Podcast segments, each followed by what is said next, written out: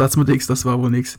Ich glaube, wir hätten uns an dieser Stelle vermutlich allen anderen Ausgang gewünscht, aber ich meine, im Endeffekt, wir müssen so nehmen, wie es kommt. Und deswegen haben wir uns jetzt auch heute mal zusammengesetzt und diesen, diesen Loss wirklich ausführlich diskutiert. Deswegen, habt trotzdem viel Spaß beim Hören und Go Niners. Herzlich willkommen zu einer neuen Episode des Niner Empire Germany Outside Zone Talks, deinem deutschsprachigen 49ers Podcast. Viel Spaß beim Hören und Go Niners!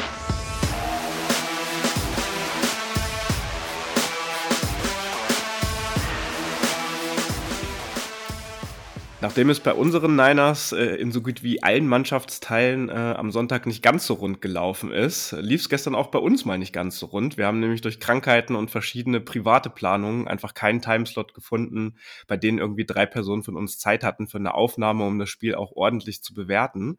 Und deswegen gibt's heute erst die Review und ich freue mich, äh, dass wir diesen Spieltag nun endgültig irgendwie auch ein bisschen abschließen können. Und begrüße zum einen Lars. Moin. Und den Moritz. Servus. Man muss auch dazu sagen, wir hatten, glaube ich, auch alle keinen Bock nach dem Spiel so wirklich. Daran soll es ja aber nicht äh, liegen, sondern man muss natürlich auch die Spiele dann äh, hier in der Review gemeinsam und deswegen hoffen wir natürlich, dass ihr wieder so zahlreich reinhört wie in den letzten Wochen auch. Ja, dann lass uns doch kurz und schmerzlos machen und mit der Offense anfangen. Im Gegensatz zum Game gegen die Cowboys ähm, hat die Browns Defense ja richtig abgeliefert und mit Jim Schwartz äh, hat mal wieder gezeigt, dass er Kyle Shanahan einfach weiter dominieren kann und das Duell steht da jetzt auch bei 1 zu 9 und wir können wohl sehr froh sein, dass wir diese Defense sehr wahrscheinlich in dieser Saison nicht wiedersehen werden. Also wir könnten ja frühestens im Super Bowl wieder auf die Browns treffen. 215 Offense Yards, das ist der schlechteste Wert von Kyle Shanahan in seiner Ära hier bei den San Francisco 49ers und seit 2014 auch der schlechteste Offense Wert von ihm. Und bis auf den ersten und den letzten Drive ist da, naja, so gut wie gar nichts irgendwie rumgekommen. Äh, und der Touchdown, der dann irgendwie zwischendrin zur erneuten Führung äh, äh, gekommen ist, war ja am Ende auch nur ein Goal-Line-Snap, äh, weil da die Interception von Lenoir heraus oder vorangegangen ist. Deswegen, Lars, wie geht es jetzt dir damit mit zwei Tagen Abstand und mit äh, konkreten Blick auf unsere Offense? Spiel zum Abhaken? Ja, auf jeden Fall. Also erstmal nach dem Spiel selber muss ich sagen, war ich wirklich schlecht gelaunt, weil das Eagles-Spiel lief ja äh, zu dem Zeitpunkt auch noch und die hatten ja auch ziemlich komfortabel geführt, dann relativ früh. Ähm, deswegen dachte ich eigentlich, okay, absolut unnötige Niederlage, ähm, vor allem jetzt im Hinblick auf den First Seed. Wir hatten hier ja schon häufiger drüber gesprochen, dass das enorm wichtig ist, dann auch im Hinblick auf das große Saisonziel, den Super Bowl. Und ja, da habe ich mich schon sehr geärgert, weil trotz der schwachen Leistungen dann letztendlich trotzdem eben ein Sieg drin war, was man auch immer noch eigentlich positiv hervorheben muss, dass trotz der mit Abstand schwächsten Saisonleistungen und wie du gerade auch gesagt hattest, äh, schwächsten Offensleistungen unter Kyle Shanahan seitdem er hier ist, äh, dass man da trotzdem noch den Shot hatte zu gewinnen. Das zeigt ja auch, dass dieses Team irgendwie, ja, in der Breite so gut aufgestellt ist, dass es trotzdem auch mal schlechte Spiele gewinnen kann. Das ist, denke ich, erstmal so ein guter, ähm, positiver Effekt, den man da aus dem Spiel mitnehmen kann. Und ja, zur Offense, ähm, hatte ich so nicht erwartet tatsächlich. Also ich hatte tatsächlich, äh, klar, die Cleveland Defense, wir haben drüber geredet, die ist sehr gut und äh, dass die uns Probleme machen wird, war auch klar. Äh, aber ich hatte irgendwie schon gedacht, dass wir nicht so große Probleme haben werden, den Ball zu bewegen. Ähm, das ging ja äh, in dem ersten Drive, äh, dachte man genau das eigentlich. Okay, das ging wirklich hervorragend los. Man hat da gute Runs drin gehabt. Ich glaube, Purdy hat nur einmal den Ball gepasst oder so. Hatten dann noch ein bisschen Glück mit Flaggen. Äh, und als dann die Verletzungen so ein bisschen reinkamen, wo Debo dann angeschlagen war, wo McCaffrey angeschlagen war, äh, hat da eben nicht mehr so viel funktioniert. Die Protection hat dann hier und da auch nicht so gut gehalten. Ähm, Brock Purdy müssen wir leider auch äh, eingestehen, hat wohl auch sein schwächstes äh, oder schwächstes Spiel im Dress der 49ers eben abgeliefert. Ähm, also da kam eben sehr, sehr viel zusammen auch, muss man sagen, äh, was da schiefgelaufen ist. Wir können ja vielleicht gleich genauer noch auf einige Sachen eingehen, aber äh, insgesamt glaube ich, ähm, dass diese Offense stark genug, äh, stark genug ist, um da jetzt auch dann die Lehren draus zu ziehen und auch zurückzuschlagen. Äh, aber war schon ein bisschen frustrierend auf jeden Fall am Sonntag, definitiv. Tja, Moritz, du wirst wahrscheinlich nicht großartig anderer Meinung sein, gehe ich stark von aus. Ich fand es richtig, richtig gut. Nee, Spaß beiseite an der Stelle. Also ich glaube, man muss auch ganz ehrlich sagen, es war einfach ein Kackspiel. Man muss es jetzt abhaken. Ich habe irgendwie vehement in unserer internen Gruppe vom Podcast hier noch gesagt, ja, komm, das wird bestimmt nach der Halbzeit besser. Ich habe versucht, gegen Lars gegenzuhalten, aber er hat dieses Mal leider recht behalten. ähm, schwaches Spiel. Ich würde vielleicht noch die O-Line ins Spiel bringen. Die hat wirklich auch. McKivitz war meiner Meinung nach wahrscheinlich sogar noch der beste Blocker an dem Tag. Äh, nicht wirklich gut gespielt. Spencer Burford, ich glaube, eine Flagge gehabt, eine dumme, ein paar Pressures zugelassen. Und man muss hervorheben, Trent Williams ich weiß nicht. Ich habe mir das heute Morgen auf der Autofahrt, ich hatte eine relativ, relativ lange Autofahrt heute, ein bisschen überlegt, was ich dazu sagen will. Es ist halt vier Pressures. Ich meine, im Endeffekt, du kannst es ihm nicht ankreien, er hat halt mit einem verletzten Fußgelenk gespielt und wir wissen auch noch nicht richtig, wie schlimm es jetzt wirklich ist. Ähm, wenn da Jalen Moore drin gestanden wäre, wäre es vielleicht noch schlechter aus, hätte es noch schlechter ausgesehen. Deswegen, man muss sich das so ein bisschen, ich würde das ganz kurz vielleicht zwei Minuten ansprechen wollen. Ähm, man muss sich das vorstellen, ich weiß nicht, ob ihr beide jetzt schon mal euch ein Fußgelenk umgeknickt habt oder ein bisschen schwerer auch umgeknickt habt. Äh, und ihr wisst alle, glaube ich, oder wenn ihr das hört, wenn ihr es schon mal hattet, wie weh das tun kann. Das Problem dabei, meiner Meinung nach, ist, dass es sein rechtes Fußgelenk war, was umgeknickt ist ist. Und wenn er als Left Tackle spielt, ist der rechte Fuß dein Hard Foot oder dein Hardbein, wie du auch immer nennen das willst. Das heißt, mit deinem rechten Fuß machst du die ganze Zeit harte Schritte auf dem Boden, wenn ein Gegner kommt. Du steppst zwei bis dreimal pro Play wirklich hart mit dem Knie in den Boden rein, während du mit deinem Outside-Bein quasi eigentlich relativ softe Bewegungen machst im Vergleich dazu. Also nicht auch immer, aber meistens zumindest. Und wenn man das halt addiert mit wahrscheinlich so 140, 150 Kilogramm, zwei bis dreimal, dann mal 50 Plays oder sowas, dann, dann wird es schon nicht wirklich besser im Spiel und es ist auch nicht wirklich richtig gut für die Zukunft von seiner von nächsten zwei, drei Spielen jetzt vielleicht.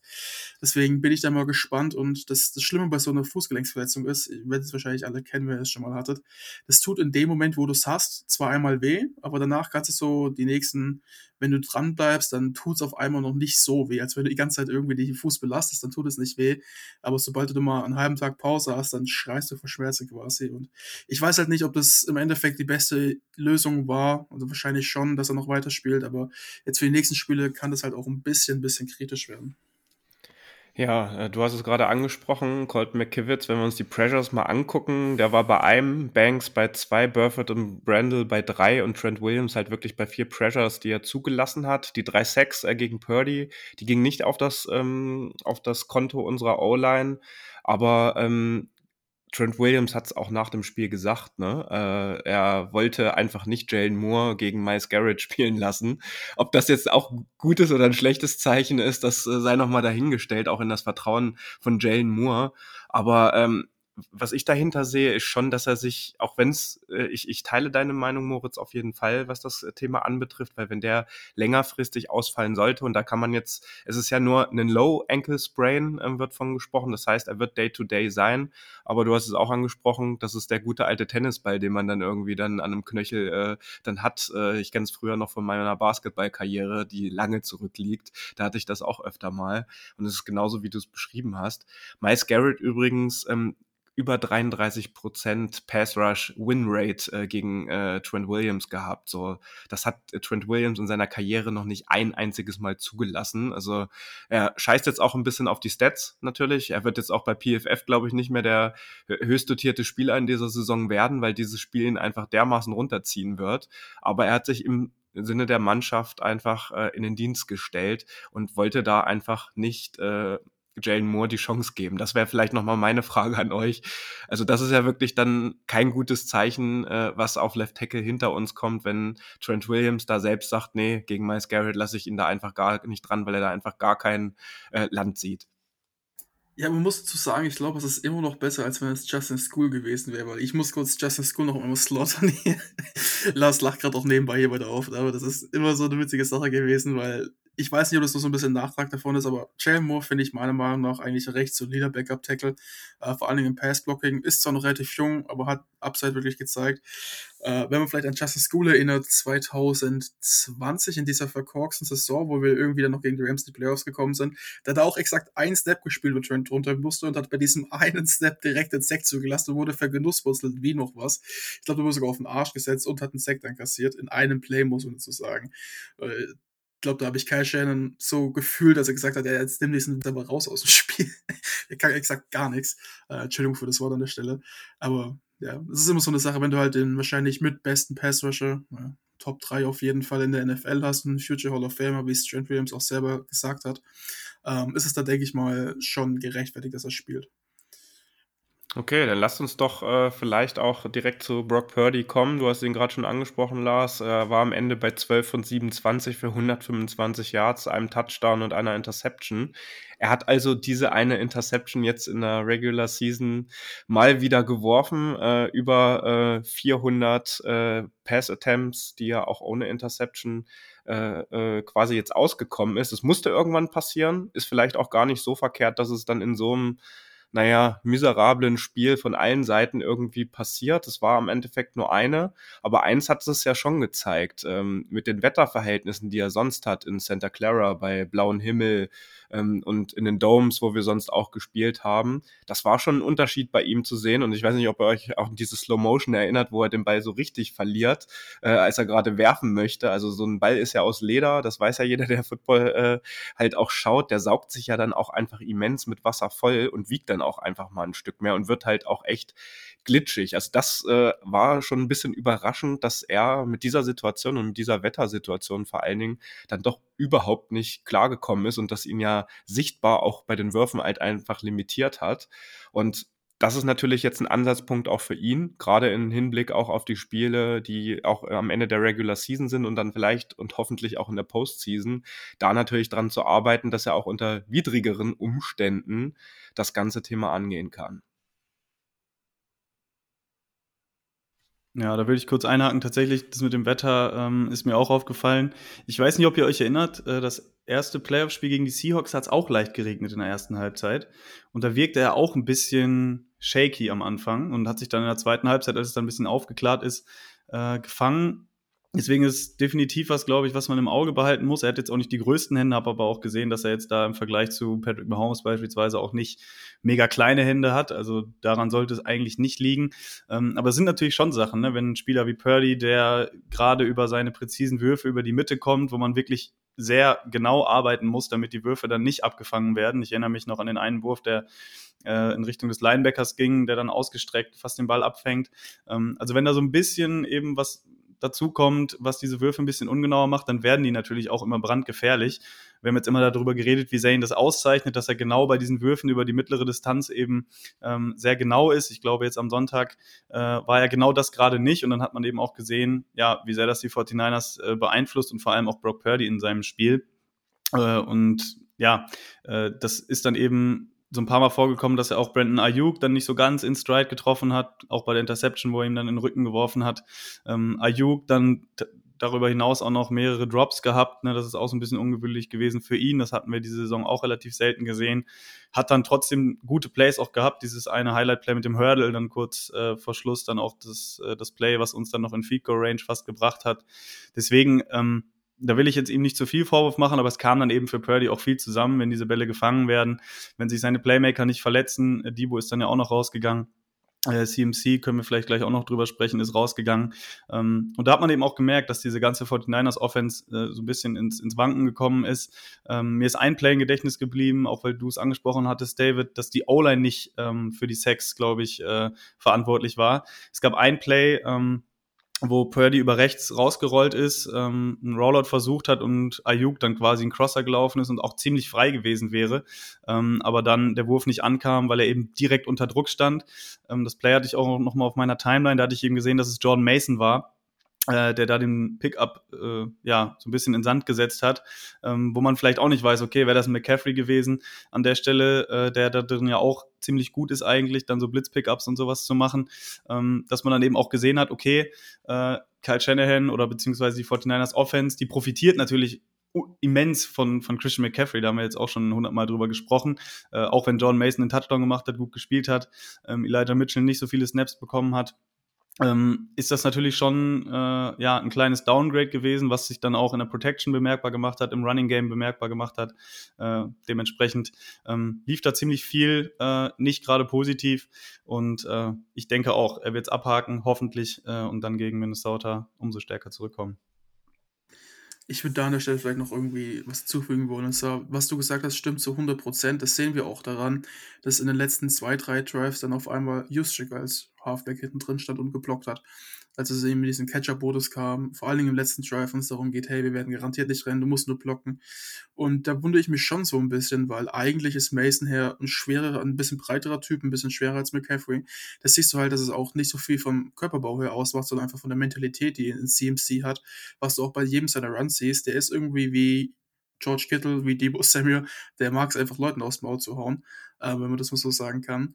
Und deswegen, das Blocking ist ja die eine Sache, aber ich finde, dass wir auch so ein bisschen über die komplette Shanahan Offense als Konzept oder konzeptionell an sich sprechen müssen am Sonntag, weil wir einfach dieses große Problem hatten, dass unser Play Calling ähm, dann irgendwann auch, fand ich, wirklich stark bergab gegangen ist. Wir haben, ich habe es in der Gruppe angesprochen bei uns, ich glaube, der natürlich CMC ist der größte Faktor, aber was auch ein richtig Fakt, richtiger Faktor war, war der Ausfall von Debo Samuel, weil wir gerade in diesem Regenspiel, in dem halt viel auch über kurzen Pass kommt und was ja mit auch gegen Man Coverage eigentlich eher weniger, aber trotzdem relativ prädestiniert gewesen wäre für man Screen. Und ich finde, da hat Debo wirklich gefehlt, vor allen Dingen bei einem Play. Ähm, hat der Rhythmus nicht gestimmt, weil Trent Williams, glaube ich, irgendwie in den Weg gelaufen ist von Rodney McLeod und dann der Ball zu kurz kam ähm, oder eben nicht an der richtigen Stelle war und deswegen das König funktioniert hat, liegt halt daran, dass im Training diesen Spielzug wahrscheinlich zu 80% Debo macht und zu 20% der Bäcker von ihm. Es ist halt einfach immer diese Sache, du hast halt dann irgendwann die Kacke am Fuß hängen und dann wird es immer mehr und du kommst halt aus diesem Ding nicht mehr raus. Und dann fand ich aber, was noch der nächste Step war, in der zweiten Halbzeit, ist mir öfters aufgefallen, wir werfen bei First Down den Ball und dann kriegen wir nichts hin, weil es einfach nicht funktioniert. Und dann rennen wir bei Second Down den Ball gegen eine Browns Defense, die das wirklich richtig gut gestoppt hat und verlieren sogar noch ein Yard oder machen plus minus null, vielleicht mal ein oder zwei Yards. Und dann warst du halt in so vielen Drives direkt bei Dritter und Zehn. Und das hat dann halt einfach nicht funktioniert. Du hast vielleicht mal was bekommen, aber ich fand einfach diese komplette Konzeption eigentlich von einem Run First Offense ist dann irgendwie, wahrscheinlich auch mit dem Ausfall von CMC, Kyle Shannon ein bisschen gedacht hat, ja, mit Jordan Mason jetzt vielleicht nicht so. Aber irgendwie dieses, dieses ganze ja, Dampfkraftwerk war irgendwie nicht am, am Bewegen, sagen wir es mal so. Also da hat irgendwie ein Zahnrad nicht richtig funktioniert und auf einmal hat alles nicht funktioniert. Und ich glaube, das ist aber auch ein wichtiger Takeaway. Und da würde ich vielleicht nochmal gerne Trent Williams zitieren wollen, der in der Pressekonferenz gesagt hat, ja, wir hätten mit Jack Moody, auf den wir nachher noch zu sprechen kommen, dieses Spiel vielleicht mit einem guten Kick gewinnen können am Ende oder ziemlich sicher gewinnen können, logischerweise. Aber dann wären wir halt auch nur mit dem Sieg irgendwie weggekommen für das letzte Spiel, was so oder so richtig, richtig kacke. Und ich glaube, dass das Spiel an sich jetzt, der Ausgang wäre natürlich trotzdem schön gewesen mit dem Sieg, aber auch mal ein schöner Weckruf ist. Und vielleicht deswegen das auch als einziger positiver Teil von diesem Spiel ist, dass man jetzt auch weiß, man ist kein Gott, man kocht auch nur mit Wasser und man muss sich jetzt auf jeden Gegner, vor allen Dingen auf die Vikings, in der wir die, die wir previewen werden die nächsten Tage, sehr, sehr konzentrieren und darf sich nicht darauf ausruhen, dass sie dieses Jahr auch nicht so gut spielen. Ja, äh, da würde ich gerne deine Floskel sonst benutzen. Mit nichtsdestotrotz finde ich, hier sollten wir die Browns Defense und Jim Schwartz einfach nochmal echt hervorheben. Die haben uns einfach outgecoacht. Also der wusste gefühlt, äh, nach dem ersten Drive jedes Mal, auch äh, wenn man mal so Darius Smith sich angeguckt haben, äh, mit dem Pre-Snap-Motions, die wussten immer, wann kommt ein Screen. Also das, diese Überraschungsmomente, für die wir jetzt eigentlich in den letzten Wochen gesorgt haben, ähm, das hat irgendwie so gar nicht mehr stattgefunden und äh, die waren einfach super gut prepared. Und das hatte dann zur Folge, dass halt ne, die, die First Reads von Purdy vor allen Dingen in der Vergangenheit ja jetzt in den letzten fünf Spielen super funktioniert haben. Ähm, und wenn die weggenommen werden, ähm, hatte er dann durch den Pass Rush der Browns halt auch nochmal starke Probleme noch zusätzlich bekommen. Und dadurch ist dann halt diese Shakiness so ein bisschen, ähm, sage ich mal so, hervorgegangen. So. Vielleicht Verletzungen hattet ihr gerade angesprochen. Ähm, Trent Williams haben wir schon drüber gesprochen. Debo äh, offiziell mit einer Schulterverletzung. Der konnte sich im Lockerroom nach dem Spiel anscheinend nicht mal das T-Shirt alleine anziehen, weil er da irgendwie doch sehr stark limitiert war. Ist aber trotzdem auch Day-to-Day, -Day, was eine richtig gute Sache ist. Also weder Trent Williams noch Debo werden wir jetzt irgendwie wochenlang verlieren. Beide stehen einfach, äh, und das werden wir, denke ich, am Donnerstag bei unserer Aufnahme dann ein bisschen genauer schon wissen, werden aber wahrscheinlich auch Game Day Decisions bei diesen beiden sein. Und bei CMC stehen immer noch die äh, MRT-Ergebnisse aus, äh, äh, wenn ich das richtig gelesen habe. Und da wollen wir jetzt einfach auch nicht irgendwie großartig Gerüchte streuen. ähm, weil von er spielt Montag bis er fällt irgendwie zwei bis vier Wochen aus, war da jetzt irgendwie alles dabei. Fakt ist, er hat eine Verletzung so an den seitlichen Bauchmuskeln. Ähm, das hat man ja auch an der Sideline schon so ein bisschen an seinen Übungen gesehen. Aber Matt Mayoko hat zumindest jetzt vor rund anderthalb Stunden äh, auf X, äh, äh, sagt man dann X getwittert? Nee, das sagt man nicht mehr, ne? Das müssten wir auch noch mal klären. Er hat auf jeden Fall verlauten lassen, ähm, dass äh, es anscheinend nur so äh, Schmerzissues sind. Also dass es äh, jetzt keine richtige Verletzung sind, sondern dass er da einfach nur Schmerzen hat und dass da jetzt dieser Tag, den es mehr gibt bis zum nächsten Spiel, weil es ja Monday Night Football ist, da auch was bringen kann. Also theoretisch können alle drei auch am Montag wieder auf dem Spielfeld stehen. Ob das schlau ist mit Blick auf, die, äh, auf den Rest der Saison, das werden wir dann, glaube ich, am Donnerstag auch noch mal ein bisschen genauer besprechen. Ich hätte jetzt aber äh, auch noch eine positive Sache für die Offense und noch eine abschließende Frage an euch. Und zwar der letzte Drive.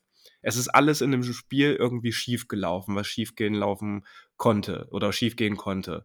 Trotzdem hat es dann, fand ich, Mut gemacht, weil ähm, dieser Drive uns nochmal dahin gebracht hat, auch wenn der Kick dann natürlich vergeigt wurde, ähm, dass wir überhaupt in die Situation kommen, dieses Spiel am Ende noch zu gewinnen. Das finde ich schon nochmal hervorzuheben, dass wenn es überhaupt nicht läuft und wirklich die Gegebenheiten vor Ort so beschissen sind, auf Deutsch gesagt, dass dann die Offense trotzdem auch gegen diese Defense nochmal was aufs Board hätte zaubern können.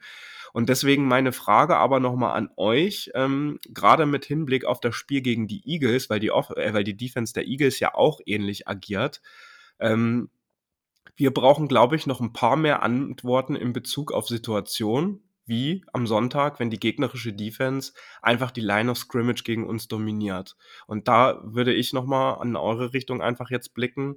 Ähm, hat uns das das aufgezeigt? Äh, sagt ihr, das war jetzt ein guter Wachmacher oder ist das vielleicht so dieses Puzzlestück, was am Ende fehlen könnte, dass wir gegen solche Defenses einfach noch mehr Antworten finden müssen? Also ich würde das mal kurz übernehmen. Ich glaube nicht, dass uns da jetzt großartig was fehlt. Man sollte auch bei einem Spiel nicht zu overreacten. Wir haben ja davor gesehen, dass wir gegen die Cowboys, die auch eine sehr, sehr gute D-Line haben, mit dem Marcus Lawrence, Micah Parsons, gerade auf Edge richtig, richtig gute Spieler. Klar, in der Interior Line sieht es ein bisschen anders aus. Das sind die Eagles vielleicht ein bisschen näher an den Browns dran oder deutlich näher. Aber wir sollten jetzt auch einfach generell grundsätzlich nicht zu overreacten. Ähm, es, ein Spiel, ein Spiel kann immer schlecht ausgehen. Wir wissen alle, wir haben einen schlechten Tag oder mal einen schlechten Tag auf der Arbeit, einen schlechten Tag in der Uni. Das heißt nicht, dass wir komplett schlecht sind. Ähm, kann es natürlich sein, wir haben unsere Schwachstellen offenbart bekommen, daran kann man im Training arbeiten. Und ich meine, wir müssen halt andere Wege finden, ja, aber man muss auch sagen, liegt es vielleicht auch daran, wenn CMC gespielt hätte, wie es Lars vorhin angesprochen hat, hätten wir den vielleicht auch gefunden. Kann natürlich aber auch sein, dass wir da einfach so ein bisschen einen, einen kleinen Leck haben, ähm, also ein Leck im Sinne von, da fehlt uns noch ein bisschen was. Aber das habe ich auch vorhin schon thematisiert. Es ist Woche 6 jetzt gewesen der Saison. Es ist noch relativ, also wir sind noch im ersten Drittel der Saison quasi jetzt gewesen. Da werden auch noch Antworten kommen. Und ich glaube auch immer so ein bisschen dran, das habe ich letztens mal auf X oder Twitter gelesen, dass sowohl die Defense als auch die Offense noch nicht ihr komplettes Repertoire zeigt, was auch logischerweise stimmen wird.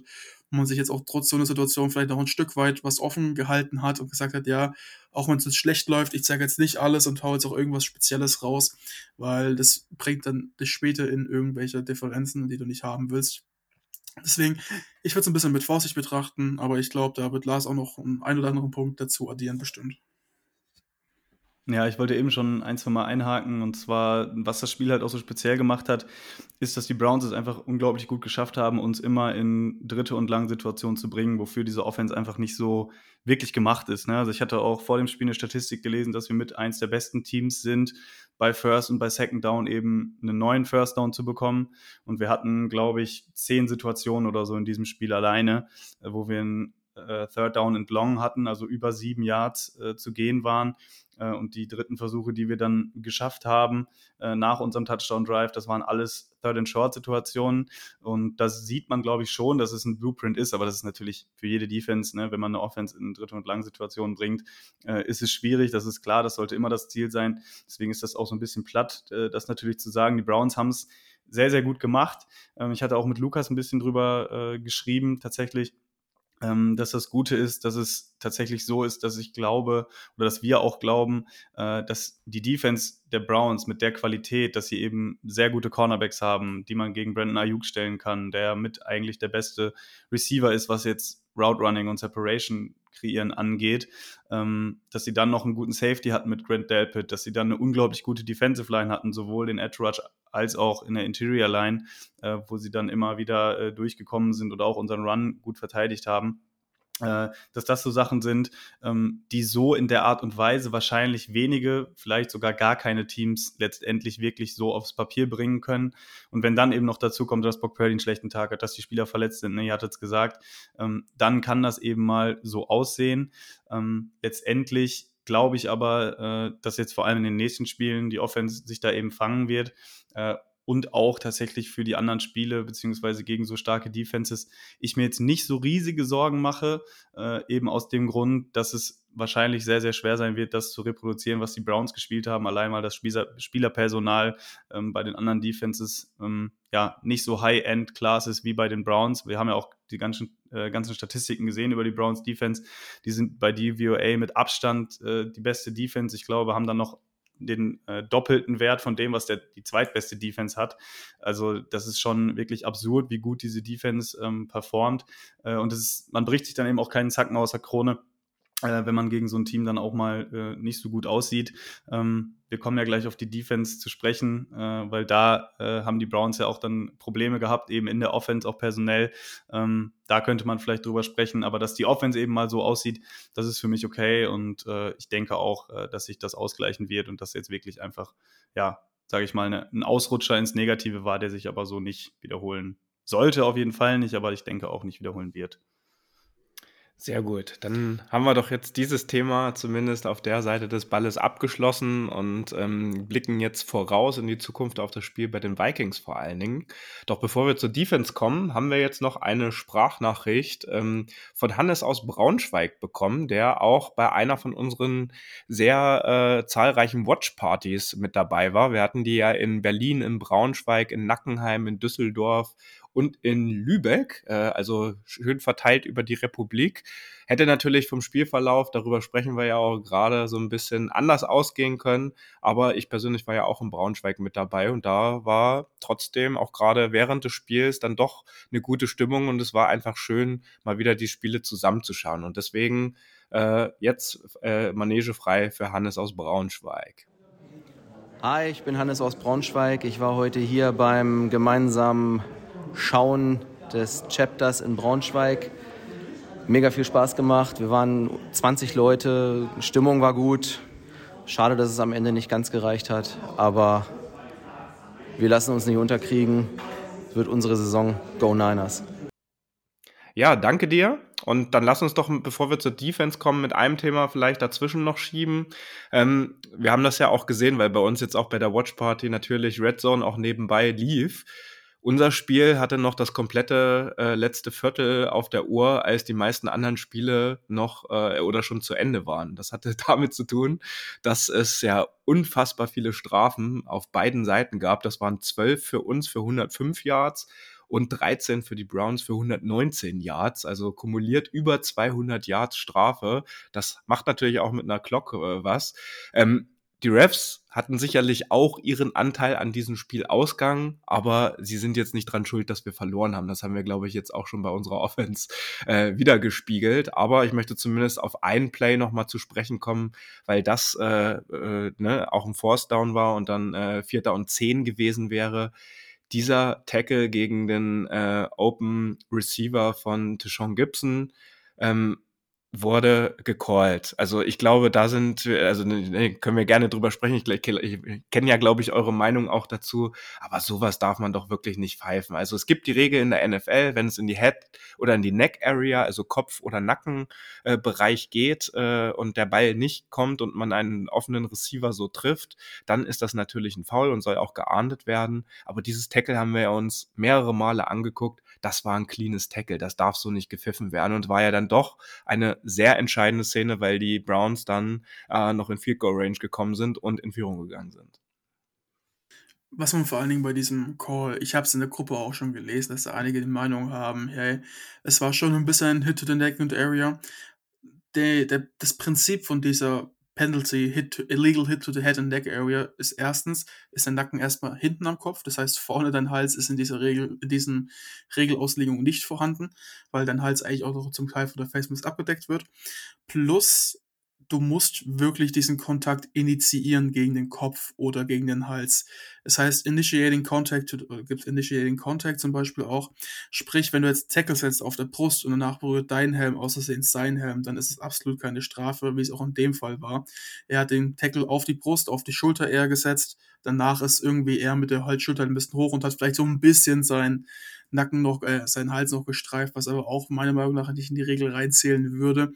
Deswegen man muss sagen, okay, aus Refs Sicht, der, der die Flagge geschmissen hat, hat es halt einfach nur von der Rückseite vom Receiver gesehen und von da aus kann es sein oder ist es dann in dem Fall wahrscheinlich gewesen, dass er gesagt hat, okay, hey, das Schema sieht aus wie 99% aller anderen Hits, die eine Flagge sind. Er hat die Flagge geschmissen und es hat halt kein anderer Ref dann oder in der Diskussion gesagt, nee, ist nicht so und ich glaube von der Booth oder von New York kann in dem Fall ja auch gar nichts kommen, die können es ja nicht overturnen, diese Flagge. Deswegen ist passiert, äh, hätte einen dritten und zehn zu einem vierten und zehn verwandelt. Ich meine, klar hätten, ich, ich will jetzt nicht mutmaßen und sagen, hätten sie kein Field geschafft, aber es hat halt schon keinen unausschlaggebenden Faktor. Aber trotzdem, wenn es halt daran liegt oder auch an dem Kick, den Moody dann versammelt hat, dann reden wir halt, ja, ist es denn eigentlich wirklich unser Anspruch, den wir haben wollen, dass wir jetzt darüber diskutieren, dass wir wegen so einer Flagge es nicht geschafft haben, äh, das Spiel dann doch noch zu gewinnen gegen ein Team, was eigentlich 2 und 2 ist. Also unser Anspruch sollte da anders sein. Wir sollten hingehen und sagen, okay, ey, ein Spiel, 17 Spiele, das hat keinen großen aus, ausschlaggebenden Faktor. Die Eagles haben auch gepatzt, die Seahawks haben gepatzt, das ist basically alles wieder vor, nur dass die Lions jetzt noch mit im Rennen sind, ähm, im 5 und 1 Seed sozusagen und noch ein bisschen mitmischen in der NFC und Nummer 1 Platz. Aber im Großen und Ganzen, ja. Ich meine, ich fand die Flagge auch schon wild äh, bei diesem einen Punt, wo er wirklich die Flagge im Face Mist für das falsche Team geworfen hat. Ähm, das ist mir jetzt auch noch nicht, also das habe ich noch nicht mitbekommen. Ich weiß nicht, wie es euch geht, aber da muss man sagen, jo, ja, klar, da wurde vielleicht das eine oder andere Bierchen davor gekippt. Ja, dann lasst uns doch aber, ich glaube, Lars, das ist in Ordnung, wenn wir jetzt zur Defense weitergehen. Ähm, das ja, war ganz kurz, eine, äh, ja, ganz, natürlich. Ja, also, naja, also die Flagge äh, brauche ich nichts mehr zu sagen, äh, aber insgesamt ähm, gab es einige Momente im Spiel, nicht nur Flaggen, sondern auch, ich sag mal, im ersten Drive, wenn Brock Purdy da äh, Brandon Ayuk trifft und der nicht den Ball fallen lässt, wenn er Christian McCaffrey trifft. Ähm, aber ein Play, wo auch die Refs dann involviert waren, war eben das, äh, der Spielzug kurz vor der Pause, ähm, wo äh, PJ Walker quasi gesackt wird und das in 99 von 100 Prozent, äh, Prozent der Fällen auch als Fumble äh, normalerweise gecallt wird, äh, wo der Spielzug abgepfiffen wurde und dann auch, obwohl er reviewed wurde, ich habe verstehe ehrlich gesagt auch bis heute nicht, das hatten wir auch in der Dru äh, Gruppe drüber diskutiert, äh, ob das dann nachgeguckt werden kann, wenn es abgepfiffen wurde oder nicht. Ähm, ein Touchdown wäre es dann wahrscheinlich nicht gewesen. Ich weiß nicht, ob der Ball dann noch wechseln darf, wenn das Play abgepfiffen ist oder nicht. Ähm, Fakt ist, dass das auch einfach sehr unglücklich war und ich auch einfach nicht verstehe, warum die Refs dann A, das Play abpfeifen, ähm, B, ja, man kann sicherlich Argumente finden, dafür zu sagen, ja, der hat irgendwie den Arm nach vorne bewegt oder gerade noch die Hand nach vorne gebracht oder was auch immer. Ähm, der hatte aber sichtlich oder sichtbar nicht mehr die Kontrolle über den Ball und wenn das als Fumble gecallt wird, äh, im Spiel, ähm, dann wird das auch in 100 von 100 Fällen nicht zurückgenommen und dann als Incomplete Pass gewertet. Ähm, und das wäre ein Spielzug gewesen, da hätten wir den Ball dann nochmal vor der Endzone gehabt, äh, hätten nochmal äh, höher in Führung gehen können, vielleicht mit zwei Scores dann an der Stelle sogar. Ich glaube, 10-7 stand es zu dem Zeitpunkt. Ähm, ja, es gab eben einige dieser Plays, die da nicht in unsere Richtung gelaufen sind. Ähm, man muss aber auch fairerweise sagen, also diese Holdingstrafe gegen Javarius Ward gab es dann ja auch noch kurze Zeit später nach diesem Penalty bei Dritter und Zehn. Ähm, muss man auch nicht unbedingt pfeifen. Wir haben, haben dann im finalen Drive auch noch eine Holdingstrafe für uns bekommen gegen die Gegner. Die fand ich auch, kann man pfeifen, muss man nicht. Ich finde es immer schwierig, wenn, wenn die Refs dann am Ende des Spiels so viele Flaggen werfen. Andererseits äh, sind sie auch dazu angehalten, damit nicht eben Defenses sowas, sage ich mal, ausnutzen und dann wissen, okay, Ende des Spiels, die Refs werfen eh nicht mehr so viele Flaggen. Äh, dann können wir auch mal ein bisschen robuster spielen. Ja, da hält sich bei mir so ein bisschen die Waage. Äh, letztendlich können wir, glaube ich, einfach nur hoffen, äh, dass wir in den nächsten Wochen nicht davon abhängen und wenn, dass das Pendel dann auch mal wieder zu uns ausschwingt bei solchen Entscheidungen. Ja, auf jeden Fall. So, und deswegen lasst uns jetzt äh, zur Defense äh, einfach rüberkommen.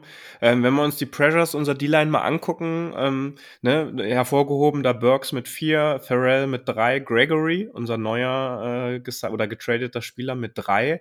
Insgesamt kam die D-Line auf 19 Pressures, also daran lag es jetzt irgendwie, glaube ich, nicht. Und Äh, Randy Gregory hatte einen krassen Einstand als allererstes Spiel für die 49ers mit den angesprochenen drei Pressures, hatte noch zwei Tackles for Loss und einen Sack. Also ich glaube, der hat sich ganz gut als Rotation-Spieler äh, in unserer D-Line gleich mal mit eingefügt. Ja, definitiv. Also ich meine, wir haben es ja eigentlich, oder ihr habt es schon in der Podcast-Folge erwähnt, soweit, wenn ich mich nicht wenn ich mich nicht täusche. Ähm, wir haben es in der Gruppe intern beschrieben, als auch in der großen. Es ist halt einfach ein No-Brainer gewesen und wir sehen, er ist irgendwie jetzt auch ein Spieler, ich würde sagen, ungefähr auf dem Kaliber von Track Jackson plus minus ein bisschen. Ähm, ist einfach nice to have, nochmal so einen Spieler mehr zu haben, der halt auch schon Erfahrung hat. Es ist auch immer wichtig, in so eine D-Line reinzukommen. Äh, wird wahrscheinlich nächstes Jahr nicht mehr auf dem Roster sein, alle Voraussicht nach. Aber da jetzt einfach noch diesen erfahrenen Spieler mit dem Quality reinzubringen, der halt dann und dann reinkommt. War wichtig, hat einen guten Einstand gehabt. Und wenn wir jetzt zu Defense übergehen, ich weiß, da haben wahrscheinlich Lars und ich so ein bisschen konträre Meinungen dazu. Ich fand, dass es ein solides Spiel war und ich fand aber auch, muss ich ganz ehrlich zugeben, ich weiß halt nicht, ob die Browns Offense das so der, die Sample Size ist, dass man das daran messen kann, vor allem mit PJ Walker. Ich muss aber allerdings auch sagen, PJ Walker finde ich als Third String QB zu bezeichnen, ist so ein bisschen diskreditierend, weil er hat letztes Jahr in Carolina gestartet. Er ist jetzt dieses Jahr eigentlich auch nicht wirklich der Third String Quarterback, sondern eigentlich theoretisch der Second String Quarterback. Ähm, ja, ich, ich, ich, ich weiß es nicht. Er ist kein schlechter Quarterback, finde ich. Er hat halt einen guten Arm auch. Er hat Talent. Er hat nicht gut gespielt, aber ich weiß nicht. Ich fand die Stephens-Leistung sonst im Großen und Ganzen solide. Die Cornerbacks, vor allen Dingen der oder Lenore, hat mir gut gefallen. Hat ein paar Plays zugelassen, hat dafür auch diesen Pick gemacht, der uns was gebracht hat. Plus und Minus, wir werden gleich genauer drauf eingehen, aber das wird, denke ich, auch noch eine spannende Diskussion und ich glaube auch nicht, dass das Dave Works zu 100% zufrieden ist mit dieser Leistung. Ja, also PJ Walker, klar, ne, letzte Saison bei den Panthers äh, oder davor auch schon ein paar Mal gestartet. Andererseits kann man auch sagen, er ist halt auch ein XFL-Quarterback. Ich glaube, da hat er auch drei oder vier Jahre gespielt. Ähm, ich finde einfach eine Defense wie die 49ers, vor allem wenn da so viele Ressourcen drinstecken, vor allem in der D-Line, ähm, wenn wir uns angucken, dass da, glaube ich, drei von vier Spielern einen ziemlich dicken Vertrag unterschrieben haben. Ähm, 19 Punkte müssen eigentlich reichen, um ein Spiel zu gewinnen. So, das ist, ist auf jeden Fall klar. Und äh, die Defense hat auch äh, an sich nicht so viel zugelassen. Ähm, das war schon in Ordnung. Nur ich finde eben, wenn da so viele Ressourcen drinstecken, wenn man über sich sagt, dass man die beste Defense der Liga ist, ähm, dann muss man das, finde ich, schon noch ein bisschen in Relation setzen. Und da hätte ich mir schon gewünscht, dass da ein bisschen mehr Production einfach bei rumkommt. Wir reden da jetzt ja auch schon ein paar Wochen drüber. Ähm, Nick Bowser hat zwar sehr, sehr viele Pressures, war dann auch in einem wichtigen Moment da, mit einem Sack natürlich. Ähm, aber trotzdem fehlt mir da so ein bisschen der letzte Kick irgendwie. Gegen Dallas äh, war das auf jeden Fall deutlich besser. Gegen die Browns äh, hatte ich da so ein bisschen das Gefühl, dass wir uns darauf verlassen haben, zu sehr, sage ich mal, auf die individuelle Qualität ähm, dieser, dieser Spieler. Es hat dann ja auch hier und da geklappt. Ne? PJ Walker fand ich hat auch ein ziemlich wildes Spiel gehabt. Ne? Zwei Interceptions, hat dann äh, kurz vor Schluss auch noch quasi versucht, das Spiel wegzuwerfen, wo wir dann komplett überrascht waren, dass er dann noch einen Pass wirft, kurz äh, vor Schluss, glaube ich, bei dritten Versuch war es. Äh, ich weiß, glaube ich, Oren Burks oder so war es, der dann die Interception nicht gefangen hat, weil er wahrscheinlich selber überrascht war, dass die Browns da an der Stelle einen Pass probiert haben. Ähm, man muss aber drüber reden, finde ich. Äh, Rushing Defense 160 Yards zugelassen. Ähm, das ist enorm viel, äh, obwohl Nick Chubb gefehlt hat. Ähm, wir hatten in dem Spiel, das hatte ich gelesen, 10 Miss Tackles. Ja, wir hatten in der gesamten Saison vorher äh, insgesamt neun, also haben diese, diesen Wert dann äh, verdoppelt oder beziehungsweise mehr als das in einem Spiel. Ähm, und ja, das finde ich ist dann einfach so ein bisschen, sind dann so ein paar Kleinigkeiten, äh, die so einer Defense dann nicht passieren sollten. Äh, aber klar, insgesamt war es ein ordentliches Spiel.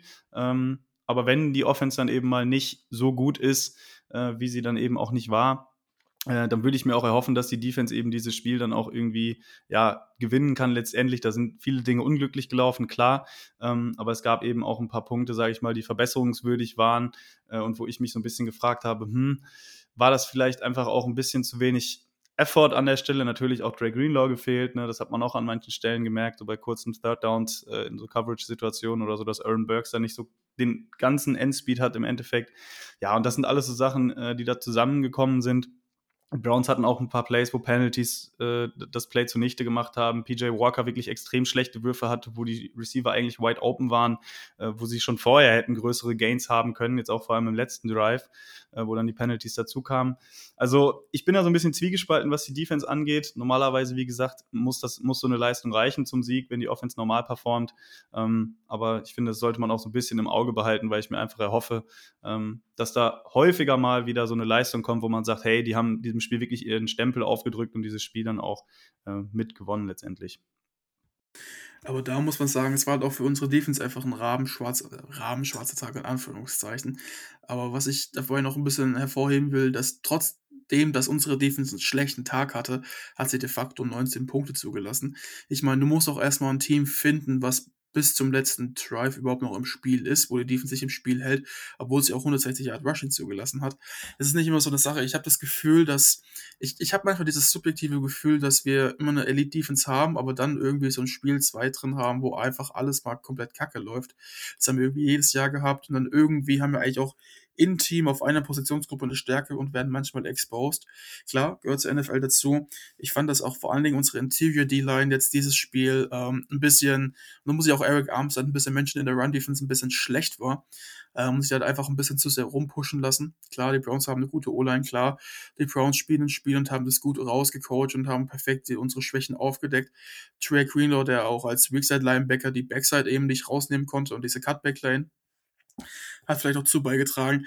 Aber im Endeffekt, ja, ich, ich, man merkt es, glaube ich, an meiner Argumentationsweise. Also ich versuche irgendwie positive Argumente zu finden und ich finde sie auch, aber es kommen halt auch viele negative auf. Und ich glaube, das ist so ein bisschen der Konsens, der jetzt auch aus unserer Diskussion herausgeht, dass man einfach sagen muss, ja, war eigentlich de facto 19 Punkte gut, hatte richtig gute Strides mit den zwei Picks sah irgendwie aber auch komplett scheiße aus eine 160 Yards Rushing Defense, hat sich da schon ein bisschen umpushen lassen. Es ist, geht irgendwie viel in Extreme rein und das, das wird mir jetzt auch ein bisschen erst so im Nachhinein klar, auch jetzt gerade, wo ich rede drüber. Es war einfach irgendwie ein ganz, ganz weirdes Spiel. Sowas erkennt man auch nicht so wirklich. Aber wenn, wenn 19 Punkte zugelassen mit, also jetzt in der Situation, und nicht auf die Punkte bezogen, aber mit der Leistung, wenn das eine schlechteste Leistung war der, der Saison und wir lassen trotzdem nur 19 Punkte zu, dann finde ich, muss man da schon sagen, es ist auch ein gutes Zeichen für eine gute Defense oder eine sehr gute Defense. Und ja, ich, ich glaube, damit ist jetzt auch von meiner Seite zumindest das Defense-Thema gut abgehakt. Ja, aber was mich eigentlich gestört hat, und da bin ich oder gestört hat, ist eher das, äh, was Lars auch angesprochen hat. Also die Browns Offense, also erstmal nominell natürlich äh, nicht so stark besetzt, äh, durch die Ausfälle vor allen Dingen, aber die waren ja jetzt auch nicht super kreativ im Playcalling oder wie sie die ganze Sache angegangen haben. Also es war ja auch viel mit Runs und Screens, so wie wir das erwartet haben. Und das hat mich eigentlich dann schon geärgert, dass diese, diese, dieses einfache Playdesign oder der einfache Gameplan dann doch so gut funktioniert hat. Und da möchte ich schon gerne auch äh, Dre Greenlaw nochmal hervorheben. Ich finde, da merkt man dann schon, gerade in unserer Run-D, wenn dort äh, Dre Greenlaw fehlt. Wir sind da natürlich absolute Spitzenklasse mit zusammen mit Fred Warner einfach gewohnt ähm, so, aber es zeigt halt auch nochmal auf, sobald einfach äh, auch in unserer Defense da ein oder zwei Spieler nicht am Start sind für ein Spiel, dann lassen wir doch ganz schön federn. So, also wenn wir jetzt die Tiefe des Rosters nochmal gucken, weil wir ja auch schon oft über unser Linebacker-Core gesprochen haben, ähm, das ist mit Fred Warner und mit äh, Drake Greenlaw und gerade in Special Teams natürlich super gut besetzt, aber wir haben es gesehen. Äh, wenn dann doch jetzt Oren Burks nachkommt, äh, können wir das Niveau natürlich nicht halten, aber ich fand den Abfall äh, halt ein bisschen zu groß. Und das hat mich eigentlich am meisten geärgert, dass so dieses einfache Playdesign dann unsere Defense so vor die Probleme gestellt hat. Auf der anderen Seite bin ich aber auch bei Moritz. Wir haben trotzdem auch wieder Turnover produziert und sie zu Fehlern gezwungen, gerade PJ Walker natürlich. Äh, aber ähm, das kennen wir anders von unserer Defense. Wir müssen vielleicht auch ein bisschen äh, sagen, dass wir dadurch, dass die Eagles, äh, die Browns, Entschuldigung, sehr, sehr viel gelaufen sind, auch wirklich, jetzt zumindest aus dem Augentest, ich habe jetzt keine genauen Zahlen rausgesucht, sehr, sehr öfters mit Base-Personal auf der Defense stand, das heißt mit drei Linebackern und dann dementsprechend wahrscheinlich Demetrius Flanagan Fouls auf, auf dem Feld war. Und ich glaube, dass wir da das jetzt so ein bisschen auch noch falsch einschätzen und Owen Burke so ein bisschen zu Unrecht diskreditieren. Weil auch gerade mit den Pressures, die er hatte, siehst du, dass er als Sam, also als Strong Side Linebacker gespielt hat. Ähm, und Trey Greenlow eigentlich auch bei drei Linebackern der Weak Side Linebacker ist, also der exakt andere Outside Linebacker. Und dementsprechend ein bisschen von Demetrius Flanagan Fouls ja, ersetzt worden ist quasi. Also ich glaube, dass du in, in der Causa eher ein bisschen Demetrius Flanagan Fouls in, ins Visier nehmen solltest. Weil man muss sich vorstellen, die Aufgabe vom Weakside Linebacker, wenn ich das ganz kurz erklären kann, ist nicht primär, dass du wie der Strongside Linebacker einfach dich in den Weg stellst mit deiner körperlichen Masse, sondern du bist da, ähm, du liest quasi die Offense und dein Job ist es quasi so ein bisschen Backside Contain, je nachdem, was der Edge macht, also was der Defense End macht, aber auch so ein bisschen das, das Feld zu betrachten und zu sehen, hey, der Running Back läuft jetzt genau in das andere Gap rein, aber vielleicht macht er diesen Cutback und wenn er diesen Cutback macht, bin ich da, um das Loch zu füllen. Und das ist eben, finde ich, wichtig zu, zu sagen, dass man da vielleicht ein bisschen Owen Burks rausnehmen sollte aus, dieser, aus diesem Visier, was man hat. Ja, allgemein zur Defense vielleicht noch insgesamt. Ähm, wir hatten ja auch viel im Vorfeld der Saison über Steve Wilkes gesprochen. Ist eben so, dass er primär seinen Fokus auf die Passverteidigung legt und dass seine Run-Defenses jetzt schon historisch gesehen nicht immer die besten waren. Wenn man jetzt auf die Statistik guckt, ich glaube, da sind wir auch äh, Middle of the Pack oder sogar relativ oder knapp unterdurchschnittlich, sage ich mal, positioniert da in den Metriken, was die Run-Defense ähm, angeht. Dementsprechend, ja, würde ich schon sagen, sollte man das definitiv im Auge behalten, ähm, weil die 49ers Defense eben auch eine Defense ist, die primär über Disziplin kommt. Und äh, ich hatte da auch mit Lukas drüber gesprochen. Ich weiß nicht, ob ihr den Podcast kennt ähm, von Martin Pfanner und Bernhard Seikowitz, der bei den Cardinals auf der Practice Squad ist. Und der hat es vor dem Spiel gegen die 49ers auch angesprochen, äh, dass die Defense jetzt keine Defense ist, die zumindest unter Steve Wilkes viel mit Disguises spielt oder viel versucht, den Quarterback zu verwirren, sondern ähm, dass das relativ einfach ist zu erkennen, was die Defense spielt, aber die Defense einfach dar oder davon lebt, äh, dass die Mechanismen sehr gut, äh, sage ich mal, einstudiert sind, dass jeder weiß, was er machen muss äh, und dass sie einfach wenig Fehler machen. Und wenn dann so ein Spiel kommt wie gegen die Browns, wo wir, wie angesprochen, eben zehn Miss Tackles oder so haben, ähm, dann wird sowas eben dann auch schnell zunichte gemacht. Vor allem, wenn Offenses dann vielleicht den einen oder anderen Kniff raus haben, wie sie diese Defense dann schlagen können. Äh, und wenn das dann sich summiert, ähm, ja, wird es eben schwierig. Äh, es war jetzt auch wieder ein mobiler Quarterback, der uns Probleme gemacht hat. Das sind alles so Sachen, da reden wir auch schon lange drüber. Ähm, andererseits, welcher mobile Quarterback macht äh, keine Probleme letztendlich, dadurch, dass er eben selber laufen kann. Ähm, aber zumindest die zwei Punkte Run-Defense und wenn die Defense eben mal nicht so diszipliniert spielt, das sind auf jeden Fall Punkte, ähm, die man im Auge behalten sollte, für meinen Geschmack. Dann lasst uns doch zu unseren Special Teams beziehungsweise respektive unserem Kicker Jake Moody kommen.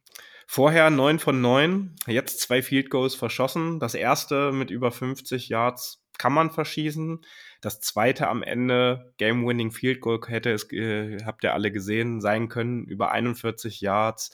Eher nicht. Er steht jetzt trotzdem bei 83,3% Field Goal äh, äh, äh, der Versenkten in dieser Saison, was immer noch eine gute Quote ist. Aber er hat halt jetzt dieses Game-Winning Field Goal verschossen.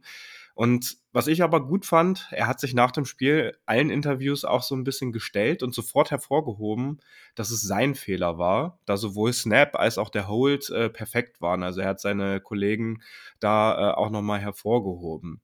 Deswegen die Frage an euch, ähm, es war jetzt ein Spiel, wo er nicht performt hat. Äh, vielleicht haben ihn da auch, weil wir auch beim Wetter waren, beim Wind, ähm, äh, zumindest teilweise andere Voraussetzungen, als er das jetzt in Santa Clara immer hatte. Wie schätzen wir das jetzt ein? Ist das jetzt nur ein Spiel gewesen oder sagt ihr, das äh, macht euch jetzt Sorge? Da bin ich vor allen Dingen nochmal auf die Meinung von Lars gespannt als allererstes. Ja, ähm, ich war da sehr kritisch und ich bin es auch eigentlich immer noch. Äh, allein aus dem Grund, da kann er wenig für. Er kann wenig für seinen Draft-Status. Äh, also geht aber auch für mich gar nicht darum, dass er letztendlich ein Third Runner war oder was auch immer. Ähm, für mich geht es eher um den Punkt, dass es eben ein Rookie ist, den man letztendlich verpflichtet für eine Position, ähm, die durchaus wie wir jetzt auch in den letzten Jahren vor allem gesehen haben, sehr wichtig sein kann. Äh, und ich habe auch schon jetzt gesagt, wenn er meinetwegen 5 von 10 vorher reingemacht hätte, aber diesen Kick gemacht hätte, wäre mir das letztendlich wahrscheinlich lieber gewesen, ähm, als hätte er vorher 9 von 9 versenkt, weil es ist leider Gottes eben wirklich was anderes, wenn du in einem entscheidenden Moment, in einem kalten Auswärtsspiel, äh, da das Field Goal kicken musst, als wenn du, ähm, ja, sag ich mal, mitten im Spiel das, das Field Goal machst, äh, wo es 14-7 für dich steht und dann steht es eben 17-7 oder wie auch immer. Ähm, das sehe ich auch immer noch ziemlich kritisch. Ähm, rein auf ihn betrachtet, natürlich äh, wünsche ich ihm, dass, dass er da jetzt rauskommt aus der Nummer und ich glaube auch, dass er da mental zu fähig ist. Hat er im College auch schon entscheidende Kicks reingemacht und so. Und wir haben auch die Statistik gesehen mit dem Wind, dass er da wahrscheinlich sich ein bisschen verkalkuliert hat. Wenn es den Wind nicht gegeben hätte, wäre der Kick höchstwahrscheinlich auch reingegangen. Er war ja auch jetzt nicht weit vorbei geschenkt oder so. Ich dachte auch im ersten Moment, der geht rein, äh, ist dann leider eben knapp rechts daneben gegangen. Ähm, da glaube ich, mache ich mir um die Kicktechnik und so weiter weniger Sorgen als eben um das Mentale, was dann dahinter äh, steckt. Und ich habe es auch schon gesagt, im besten Fall ähm, muss er eigentlich nicht mehr Game Winner kicken, weil das letztendlich bedeuten würde, dass wir enge Spiele haben in den nächsten Partien und das hoffe ich gerade nicht bei unserem Team. Ähm, andererseits wäre es natürlich gut, wenn er das schnell wieder gut machen könnte, äh, denn im schlimmsten Fall steht er dann eben dann in den Playoffs da, meinetwegen auswärts bei den Eagles und muss einen entscheidenden Kick machen. Ähm, und wenn das dann in den Kopf kommt, ja, so einfach ist es nicht. Deswegen, die Situation ist unschön. Äh, ich hoffe, dass er die nächsten Kicks dann wieder reinmacht und dann auch wieder Selbstbewusstsein sammelt. Ähm, aber es ist leider Gottes eben das eingetreten, was so ein bisschen die Befürchtung war. Äh, wofür hat man einen Kicker eben für solche Kicks? Und ähm, ja, dass er den dann daneben setzt, ähm, bin ich ihm selber jetzt überhaupt gar nicht irgendwie sauer gegenüber. Ähm, was mich eben ärgert, ist, dass dann das Narrativ auch von vielen jetzt eben drin aufgeht, die gesagt haben, oh, warum pickt man an einen Rookie so früh und warum stellt man überhaupt in ein Super Bowl Ready Team äh, so einen jungen Kicker rein? Genau, ich würde da vielleicht noch ein bisschen, ein bisschen einhaken wollen. Ähm, und ich stimme Lars zu 100% zu. Ich würde es vielleicht noch ein bisschen ergänzen und sagen, ich glaube, wir müssen das Problem weniger bei Jake Moody in Person suchen, als in Front Office. Wir haben ein Super Bowl Roster und wir haben, warum auch immer, jetzt, also wir haben dieses das beste Roster, was wir die letzten Jahre hatten, ähm, seit Kai N übergenommen hat. Ich finde auch besser als 2019 und letztes Jahr. Warum gehen wir genau in diesen Moment rein und draften einen Rookie-Kicker? Weil wir wissen alle, College-Kicker und vor allen Dingen auch dann Rookie-Kicker demzufolge machen eine Sache und die verhauen gerne Dinger. Es ist wirklich sehr, sehr schwierig, einen Kicker zu finden. Ich glaube, die einzige Ausnahme war der Kicker von den Bengals, da fällt mir jetzt der Name gerade nicht ein, der was gut reingemacht hat. Aber Rookie-Kicker ver vergeigen einfach so gerne mal Kicks. Und du kannst ihm auch nicht übel nehmen. Der Bursch ist 22, 23 Jahre alt und auf einmal alles ist scheiße, Wetter ist scheiße. Jetzt mal auf gut Deutsch gesagt. Und dann, ja, mach du jetzt mal bitte wieder gut ich weiß nicht, also ich würde ich würde den, Fehler wirklich nicht bei ihm suchen zu sehr. Klar, er hat den Kick ultimativ, also am Ende dann vergeigt. Aber trotzdem, der Bursche ist so jung, der wird sich wieder fangen. Er hat davor gezeigt, dass er es kann. Ich würde da jetzt auch nicht zu viel reinlegen und vielleicht ein bisschen eher den Fehler konzeptionell suchen, warum wir denn überhaupt diesen Weg eingeschlagen sind. Naja, irgendwas werden sie, glaube ich, in Jake Moody einfach gesehen haben und, ihm das Vertrauen auch auszusprechen. Äh, ich glaube, der wird sich da richtig krasse Gedanken machen, dass es zum einen schlecht sein kann, weil natürlich dieses, diese Situation irgendwie in seinem Kopf jetzt erstmal sein wird. Das nächste Spiel ist jetzt auch erst Montagabend, also nochmal einen Tag länger im Kopf sozusagen, bis er das nächste Mal äh, dort äh, mit seiner Special Teams Unit auf den Platz gehen wird. Ähm, aber ich glaube, so wie wir ihn jetzt kennengelernt haben und so wie er auch mit den Dingen umgeht, er macht das ja irgendwie auf eine ähnliche Art und Weise wie Brock Purdy auch, glaube ich schon, dass der das packt und äh, da müssen wir jetzt einfach die nächsten Spiele abwarten. Und da sage ich auch, lieber in diesem Spiel, und da bin ich vielleicht, und lieber auch ein Game-Winning Field Goal, als wenn das erst später in der Saison passiert, weil dieser Lernprozess, den Kai Shanahan auch nochmal in der Post, im Postgame-Interview sozusagen oder in der Pressekonferenz von sich gegeben hat, er, er ist sich sehr sicher, dass Jake Moody das richtig verarbeitet und äh, die richtigen Schlüsse daraus zieht. Und ich denke, damit sollten wir es auch äh, bei dem Thema überlassen. Vielleicht als positive Nachricht noch einmal, weil Lars vorhin die VOA auch angesprochen hat. Wir sind nach Woche 6 immer noch die Number 2 Offense nach DVOA. Wir sind immer noch die Number 4 Defense und das macht uns immer noch zum ersten Team, wenn man die beiden äh, Mannschaftsteile natürlich kombiniert. Und Moritz hat es vorhin auch schon anklingen lassen. Die Eagles haben verloren, die Detroit Lions haben aufgeschlossen. Wir sind aber durch einen Division-Sieg mehr auch immer noch auf dem Number 1 Seed der NFC, was natürlich am Ende der Reg Regular Season dann den großen Impact auch hoffentlich machen wird. Und ähm, ich weiß nicht. Ich habe jetzt nichts Großartiges weiter mehr. Die 49ers bleiben wie nicht wie sonst, äh, jetzt, weil sie ja Back-to-Back Road Games haben in der Eastern Time Zone, da acht Tage zwischen den Spielen liegen, hat sich Kai Shanahan beziehungsweise das Front Office schon vor der Saison da, dafür entschieden, wieder zurück nach Santa Clara auch zu reisen. Gerade weil es 4,5 Stunden nur Flug nach Minneapolis dann am äh, jetzt äh, am, am Sonntag fliegen, die ja höchstwahrscheinlich sind, du nicht in der Nacht fliegen musst. Und wir haben nur noch mal einen Hinweis äh, für euch. Wir haben für den 12. November wieder äh, Tickets äh, online geschaltet für unsere große Watch Party. Schaut in unserem Social Media einfach äh, Bereich einfach vorbei. Wir würden uns freuen. Ihr habt jetzt die Chance noch mal Tickets zu bekommen und wir hören uns dann am Donnerstag wieder. Das war der Niner Empire Germany Outside Zone Talk. Streamt und abonniert uns auf allen gängigen Kanälen unter ad 49 ersempire GER.